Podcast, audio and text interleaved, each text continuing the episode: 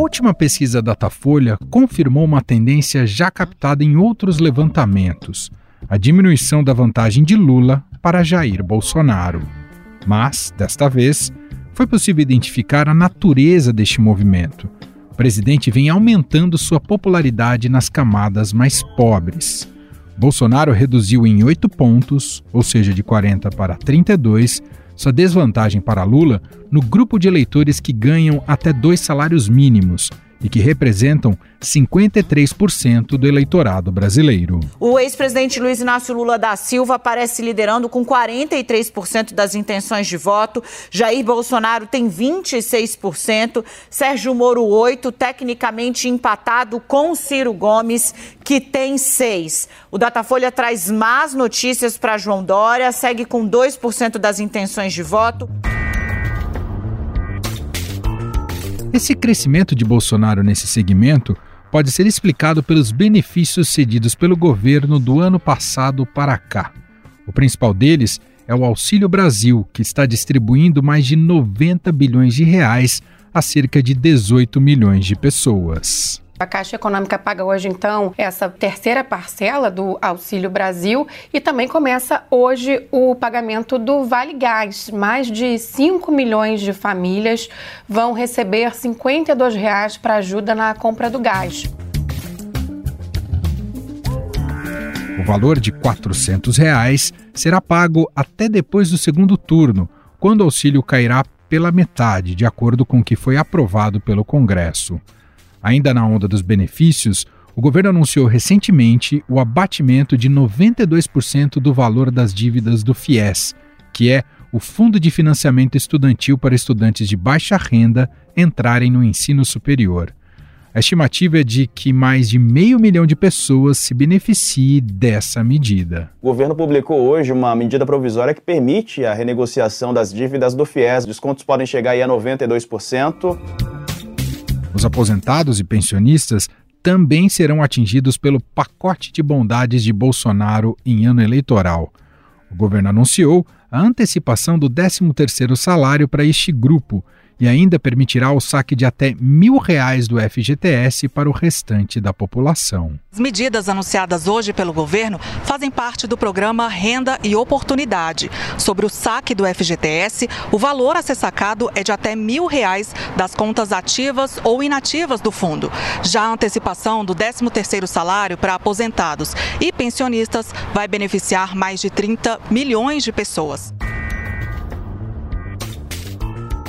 Na estimativa do governo, a ação pode alcançar 40 milhões de trabalhadores e injetar até 30 bilhões de reais na economia em 2022.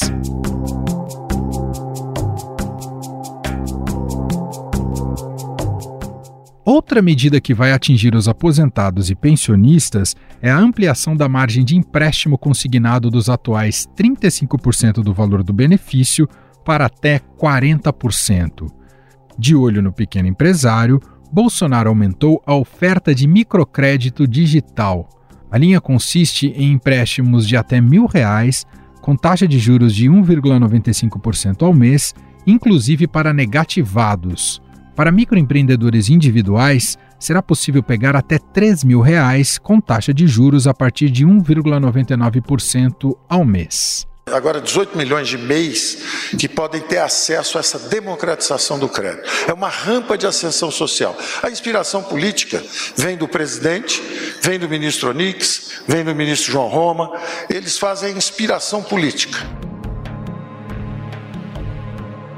Além dessas medidas, Bolsonaro tem exaltado ações tomadas pelo governo, como a redução do imposto sobre operações financeiras, o IOF, e do Imposto sobre Produtos Industrializados, o IPI. O ministro da Economia, Paulo Guedes, anunciou hoje mais uma redução no imposto sobre produtos industrializados. Essa renúncia fiscal em ano de eleições também cai na conta de estados e municípios que não concordaram com a medida. O governo também planeja um programa para a remuneração dos catadores de materiais recicláveis de maneira mais eficiente essa categoria tem forte ligação com o ex-presidente Lula. Na mais recente polêmica que envolve o governo está o aumento no preço dos combustíveis. Enquanto a Petrobras se defende ao dizer que o reajuste se faz necessário para a companhia não perder dinheiro, Bolsonaro tenta se desvincular dessas ações. É impagável o preço dos combustíveis no Brasil. E, lamentavelmente, a Petrobras não colabora com nada. Muita gente me critica, como se eu tivesse poderes sobre a Petrobras. Não tenho poderes sobre a Petrobras. Para mim, é uma empresa que poderia ser privatizada hoje. No Congresso, tramitam projetos que buscam reduzir o preço dos combustíveis a proposta, que tem apoio da equipe econômica do governo, é a que altera as regras do ICMS sobre combustíveis. O presidente Jair Bolsonaro sanciona o projeto que altera as regras na cobrança do ICMS sobre diesel e gasolina. A proposta é uma tentativa de conter a alta dos preços, sobretudo tendo em vista a continuidade do conflito no leste europeu. Com essas ações e vendo sua rejeição cair pesquisa após pesquisa, Bolsonaro começa a recuperar apoio de palanques estaduais importantes, principalmente no Sul e Sudeste. Um demonstrativo dessa força é a boa colocação de alguns de seus candidatos nas disputas estaduais. É o caso do ministro da Infraestrutura Tarcísio Gomes de Freitas em São Paulo e os governadores Cláudio Castro no Rio de Janeiro, Romeu Zema em Minas Gerais, Ratinho Júnior no Paraná e Carlos Moisés em Santa Catarina. Porque quando você apresenta Tarcísio de Freitas como o nome apoiado por Bolsonaro, ele salta da casa de 10 para 25% das intenções de voto.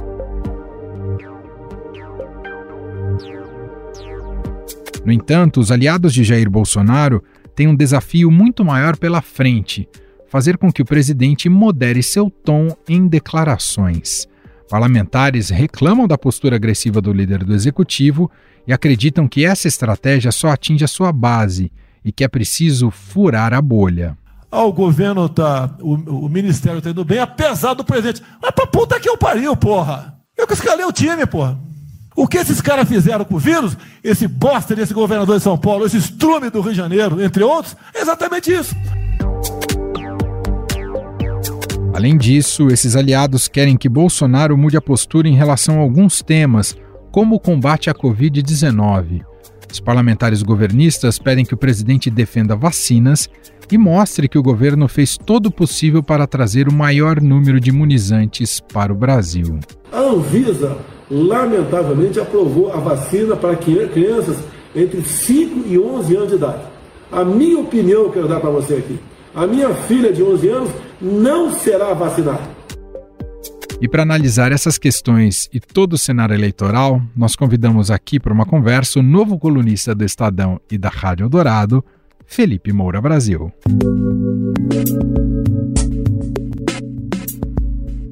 Felipe, seja muito bem-vindo. Já de cara te dou boas-vindas também para fazer agora parte aqui do Grupo Estado. É uma honra para a gente. Obrigado, meu caro.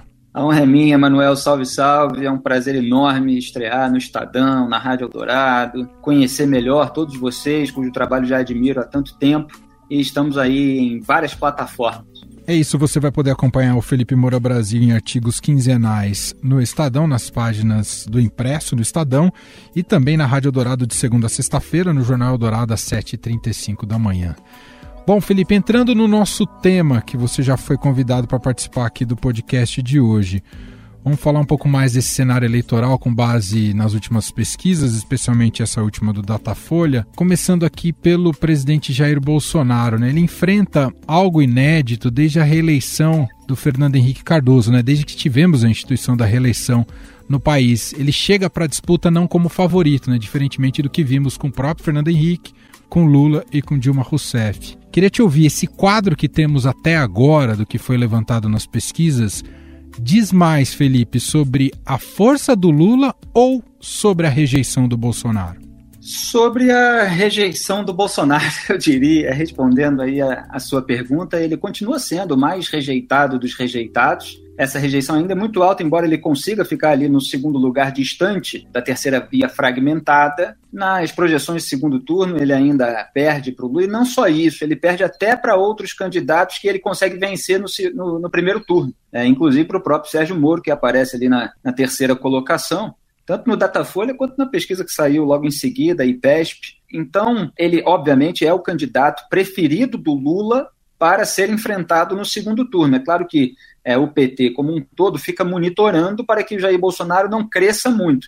Ele conseguiu, e isso estava previsto, eu fiz uma análise em dezembro nesse sentido, é, conter a queda, recuperar alguns pontinhos, porque, obviamente, é, houve a distribuição do Auxílio Brasil, né, esse programa de transferência de renda, no qual se transformou o antigo Bolsa Família, que era mais associado ao Lula, ao PT, e, para além disso, ele se conteve em relação aos ataques que vinha fazendo às vacinas. É, a propaganda anti-vacina bolsonarista estava pegando mal com uma fatia grande do eleitorado, pega mal até hoje com aquela que não esquece, mas tem muita gente que vai votar de acordo com o que está sentindo no momento e não vai se ligar muito no que aconteceu nos anos anteriores. E, obviamente, os políticos em geral contam com isso para poder barbarizar em três anos de mandato e depois se comportar no ano da eleição. É, então, até guiado ali pelos considerados e autoproclamados profissionais da política do Centrão, ele parou de falar mal de vacina. Houve uma adesão grande à vacinação no Brasil, apesar do Bolsonaro, apesar do governo dele, que fez de tudo para sabotar o combate à pandemia. E o Bolsonaro calado é um poeta da compra de apoio político.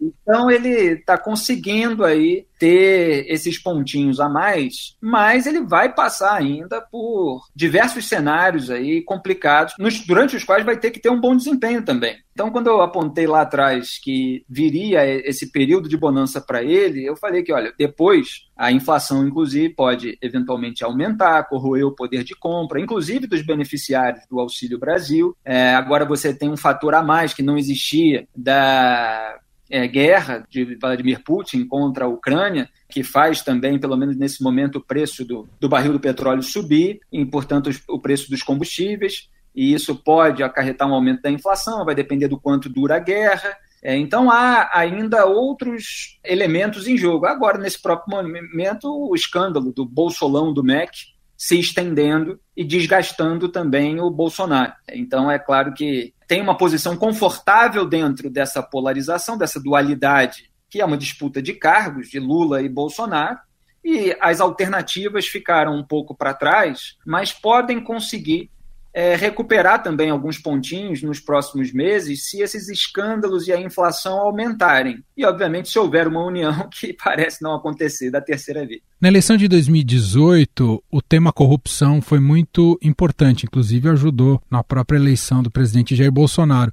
Só que agora ele é vidraça também, né, Felipe? A gente vai ter uma disputa aí de históricos de corrupção ao olhar para o governo Lula e olhar os governos petistas e olhar para o governo Bolsonaro, mas isso vai ter peso na hora do voto? Qual que é a sua avaliação? Tem um peso com uma parcela do eleitorado, mas realmente não é com todas as parcelas do eleitorado, e isso é muito ruim. É muito ruim para o ambiente cultural brasileiro que a questão moral seja absolutamente secundária. É, eu escrevi um monte de artigos a respeito desse tema.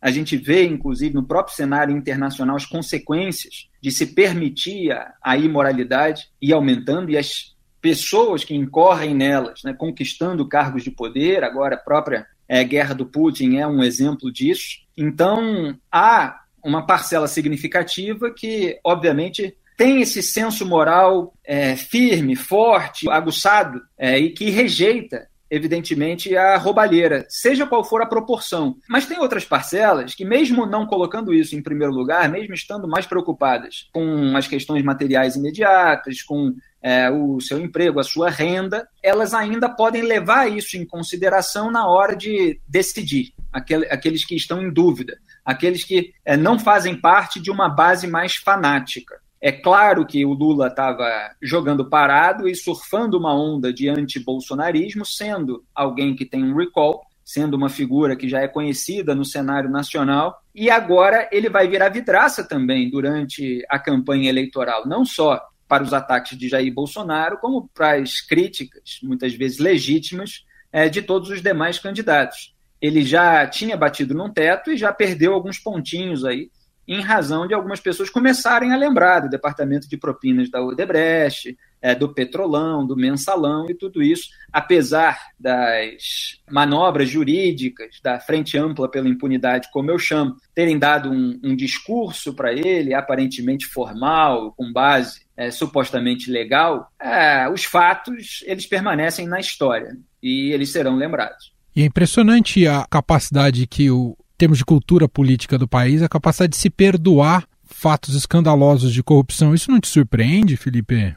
Olha, surpreender eu não diria que é a palavra. Isso eu acho lamentável. É algo assim que tem um, tem um elemento desolador aí de as pessoas no Brasil em geral não terem esse senso moral tão aguçado. E, obviamente, esse senso moral ele é deteriorado também pela própria propaganda política. Aliás, publiquei outro dia um artigo sobre o que o Bolsonaro faz com a moral cristã, apontando exatamente que essa transformação do debate público num duelo de gangues, em que os crimes de um lado eles são relativizados e legitimados em comparação com o crime dos outros, acaba anestesiando a população para um conformismo em ela ser roubada, seja em qual, qual, grau for. Porque a partir do momento que você não combate o mal pela raiz, o mal se agiganta, ele se avoluma, ele vai aumentando. Então, isso que fala de o roubo pequeno, não, mas o outro roubo é maior. Quando você vê,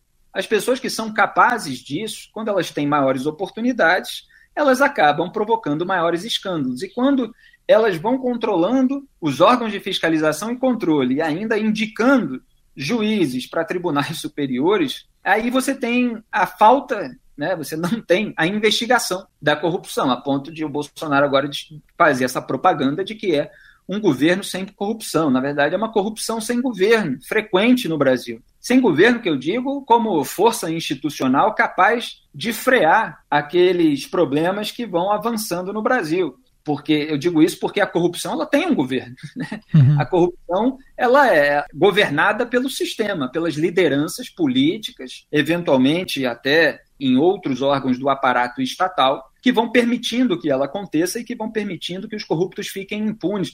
Esse é o ponto, Emanuel, e você frisou aqui é, depois de eu ter falado, e é bom que a gente entre em detalhe e aprofunde, uhum. que é um dos pontos mais graves, mais perigosos para um país entrar, que é a aceitação é, do crime. E, lamentavelmente, a população ela está aceitando muita coisa, tanto do lado lulista quanto do lado bolsonarista. E a Rússia chegou onde está hoje, é bom deixar claro, também por causa disso. Lá você tem os oligarcas russos que fizeram todo um pacto sujo com a máquina estatal, com o governo, com o próprio é, Vladimir Putin, uma elite econômica chapa branca, e que foi é, sustentando uma figura tirânica no poder, e com a diferença lá que existe um arsenal de guerra. Então chegou um determinado momento que ele quis avançar sobre outro país, no caso a Ucrânia, e aí é, houve contra ele agora toda essa rejeição internacional, a rejeição principalmente do Ocidente, da, da Europa, ali com os Estados Unidos. Agora, aqui o Brasil, como um país subdesenvolvido, atrasado e sem um grande arsenal de guerra, fica difícil ele ser alvo de qualquer iniciativa internacional. Que há, eventualmente, é o repúdio a determinados acontecimentos aqui no Brasil. Então, as lideranças populistas e corruptas elas vão continuar afundando o país se o povo permitir isso.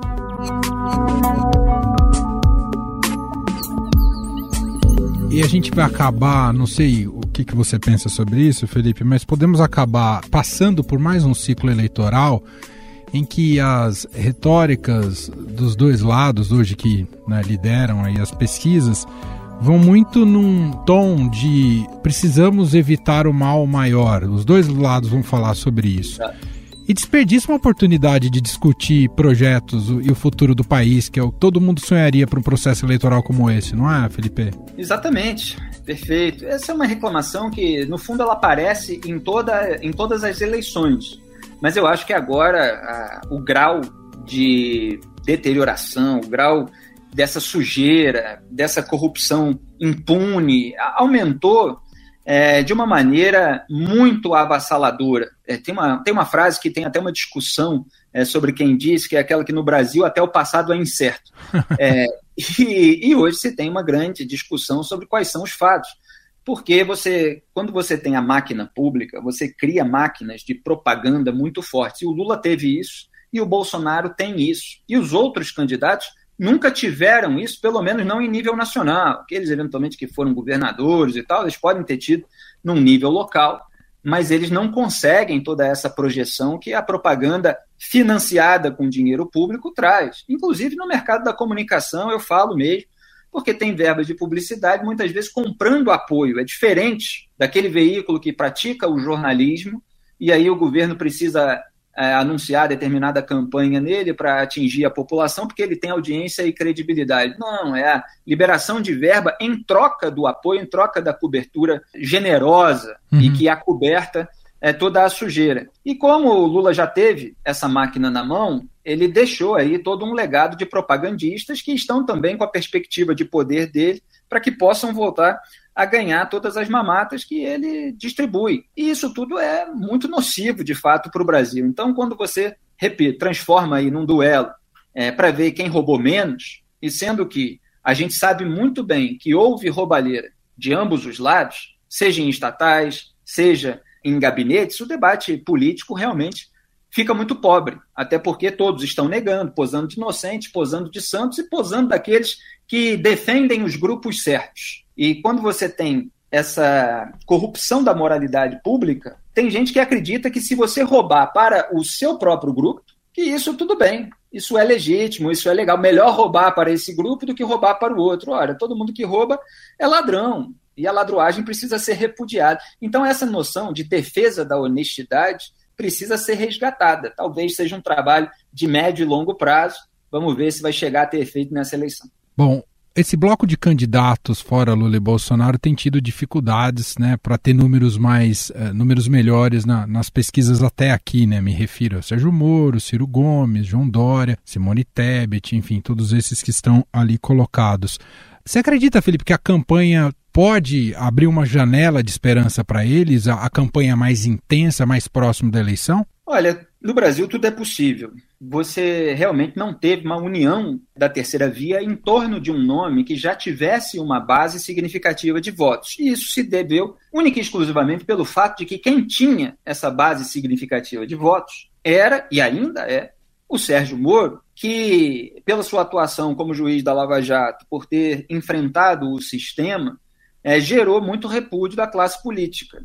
E mesmo esses candidatos é, que se colocam como alternativa ao lulismo e ao bolsonarismo, eles têm os seus vínculos com essa, essa categoria. E eles têm os seus incômodos com operações anticorrupção. Então, eles não quiseram assumir uma aliança com um candidato tão rejeitado pela classe política, pelo menos cedo, a ponto de estabelecerem juntos um projeto de país. A outra alternativa que tem uma base é o Ciro Gomes, que, se não fosse quem é, né, se não atacasse as demais alternativas do jeito que ataca, poderia estar compondo aí também uma aliança. Mas ele, com aquele palavreado, né, com os ataques, muitas vezes até atribuindo crimes a pessoas sobre as quais não há qualquer investigação criminal, ele afasta qualquer possibilidade de união nesse sentido e ele não consegue crescer mais no campo da esquerda porque esse campo está ocupado pelo Lula. Então fica parecendo que é uma disputa por aquilo que vai vir depois do lulismo, depois do bolsonarismo, quando acabar essa polarização. A chance de vir ainda esse ano, seja é, com Ciro, seja com Moro, seja com quem assumir eventualmente uma liderança com apoio dos demais, a chance que existe é justamente você é, ter um cenário econômico que se complique com a inflação, você ter algum tipo de escândalo, como esse bolsolão do MEC, mas que até o momento não é suficiente. Vamos ver se os desdobramentos é, o tornam mais grave. É, e você ter um desempenho assim extraordinário na hora em que a população realmente estiver ligada, em que houver uma comoção nacional. Porque é bom deixar claro que a campanha oficial ainda não começou. Então tem a questão do desempenho nos debates, mas talvez não haja tantas oportunidades assim de se aparecer para a população inteira, a ponto de você contrabalançar toda essa propaganda que às vezes é feita de uma maneira mais personalizada, mais local, porque essa gente tem é, a sua mídia, tanto na internet, quanto no rádio, quanto em TVs locais, muito forte, muito presente, bombardeando ali com as informações apenas de interesse deles, ou, como é mais comum, a desinformação com a demonização dos adversários. Só para a gente fechar, talvez o fato político mais, mais relevante até aqui, né, já pensando na corrida presidencial, foi essa união que ainda será celebrada oficialmente, mas já se sabe pelos bastidores, união entre Lula e o ex-governador de São Paulo, Geraldo Alckmin. Como é que se observa esse movimento estratégico, Felipe? Ele, essa união ela consolida todas as teses de que o que há no Brasil é uma disputa pelo poder, não há grandes diferenças entre os políticos. Inclusive, era o discurso muito antes da ascensão do Bolsonaro, de quem olhava o governo do PT com visão crítica, para além do próprio governo, para todo aquele campo da esquerda que permitia que o PT estivesse no poder, mesmo que fizesse algum tipo de oposição, como era o caso do próprio PSDB. É, que, como eu disse outro dia é, para o pessoal da Rádio Eldorado, é, disputava a própria autenticidade do esquerdismo com o PT. Eu publiquei na época na Veja, um artigo que era PSDB disputa com o PT o esquerdismo e a Odebrecht. e eu peguei as declarações da cúpula tucana, o velho tucanato, como é chamado, Fernando Henrique Cardoso, Aécio Neves, Aloysio Nunes, José Serra, é, o próprio Geraldo Alckmin, todos eles deram declarações dizendo que eles eram uma esquerda autêntica e não o petismo. E o próprio Fernando Henrique Cardoso, né, na declaração mais sintomática nesse sentido, ele, fa ele falou expressamente que o que há é uma disputa de cargos, não há grande diferença ideológica. E quando os, os velhos tucanos foram alvejados por delações e investigações, eles apareceram com codinome no departamento de propina da Odebrecht. E foram, de fato, é, delatados por executivos nos 77 acordos de colaboração premiada da empreiteira, essa aproximação ficou ainda maior dos tucanos com os petistas. Então, a chapa Lula e Geraldo Alckmin ela é abençoada pela figura chamada Gilmar Mendes, que é a figura, o elo aí entre é, os petistas e o velho tucanato. É aquele que atacava, criticava, né, com razão, a cleptocracia que existia no Brasil durante os governos do PT, e depois que os seus amigos foram alvejados, ele passou a atacar a operação anticorrupção e tomou um monte de decisões para blindar os tucanos, e Dias Toffoli e Ricardo Lewandowski, indicados pelo Lula, votavam com ele para blindar os tucanos, e ele votava com os indicados do Lula para blindar os petistas. A família Bolsonaro, quando foi alvejada pela rachadinha, ela se juntou nessa frente ampla pela impunidade, como eu batizei, e todos acabam ficando de fato muito parecidos. É, então, o Geraldo Alckmin, para além disso, ele tinha ali rivalidades internas com o PSDB, a ascensão do, do Dória é, em São Paulo, né, teve acusação de traição para tudo quanto é lado, ele teve um péssimo desempenho em 2018, estava fora da Arena Nacional, a única chance dele voltar para a Arena Nacional era na aba de alguém. Ele escolheu a aba do Lula, não estava muito longe dele. Muito bem, esse é Felipe Moura Brasil, novo colunista do Estadão, do Jornal Impresso do Estadão e também da Rádio Eldorado, emissora aqui do Grupo Estado, comenta no Jornal Eldorado de segunda a sexta-feira às 7h35 da manhã. Tem o podcast para quem quiser buscar o Análise dos Fatos com Felipe Moura Brasil. E ele, claro, será convidado com frequência para participar aqui também do Estado Notícias.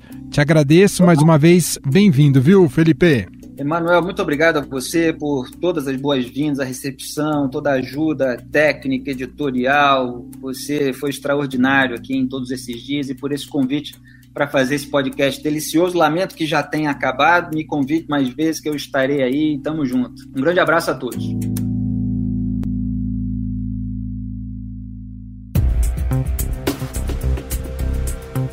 Este foi o Estadão Notícias de hoje, segunda-feira, 28 de março de 2022. A apresentação foi minha, Emanuel Bonfim. Na produção, edição e roteiro, Gustavo Lopes, Jefferson Perleberg e Ana Paula Niederauer. A montagem é de Carlos Valério. Escreva para a gente no e-mail podcast@estadão.com. Um abraço para você, uma ótima semana e até mais.